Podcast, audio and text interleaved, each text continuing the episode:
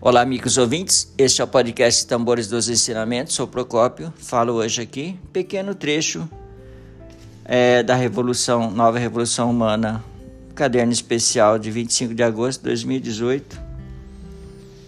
Ele diz aqui que Nichiren Daishonin afirmou uma vez que seu amado pai recitou então Namyo Horengekyo em vida ele atingiu o estado de Buda na forma que se apresentava. Ele fala aqui com relação aos funerais, né?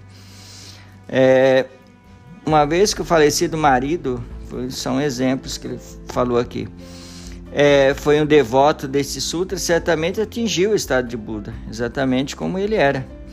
Essa passagem dos escritos indicam que o estado de Buda se define pela fé e pela recitação do Daimoku em vida da pessoa falecida. Não há então nenhuma orientação de Daishonin de que o falecido não atinge o estado de Buda se a cerimônia de fúnebre não for conduzida por um sacerdote. Com relação aos costumes de dar nome póstumos ao falecido, isso se originou da tra tradição budista japonesa de conferir então nomes às pessoas que ingressavam no sacerdócio e aceitavam então os preceitos naturalmente. Na época de Daishonin não era usada a designação de nomes póstumo budista. Essa prática simplesmente foi adotada depois pelo clero da Nichiren Shoshu. A designação de nomes póstumo nada tem a ver com o fato de o falecido atingir ou não o estado de Buda. O budismo de Daishonin não é um ensinamento voltado para a realização de ritos fúnebres, fúnebres, né? Mas uma religião que capacita as pessoas a viver feliz pelas três existências: passado, presente e futuro. Os cemitérios, parques memoriais da Soka Gakkai em diversas localidades do Japão são concebidos com senso de radiância e de igualdade de todos, embasado nessa visão budista da vida e de morte.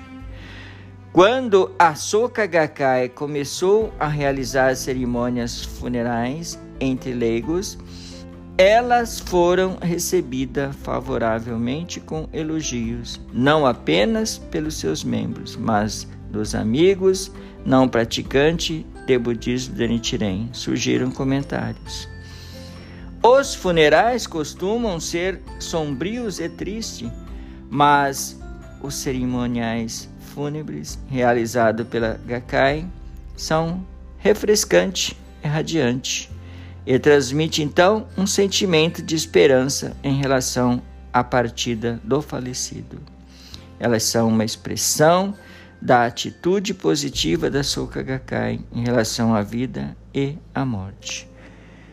Queridos ouvintes, para concluir, hoje as pessoas tendem a contratar serviços e terceiros para quase tudo pedir aos sacerdotes para realizarem a leitura de sutra em um funeral pode ser visto como um exemplo disso, mas no funeral de Soka Gakkai, os próprios familiares e amigos recitam a passagem dos sutras Daimoku para a eterna felicidade do falecido. Fiquei impressionado com a sua profunda sinceridade. Sinto que essa é a postura correta para nos despedirmos do falecido. Pois é, é triste falar sobre morte, mas esse podcast ele é sobre estudos e ensinamento. Então a gente precisa falar Hoje fico por aqui, agradeço imensamente a todos pela atenção, muitíssimo obrigado. E, é claro, na medida do possível, tenha um excelente dia.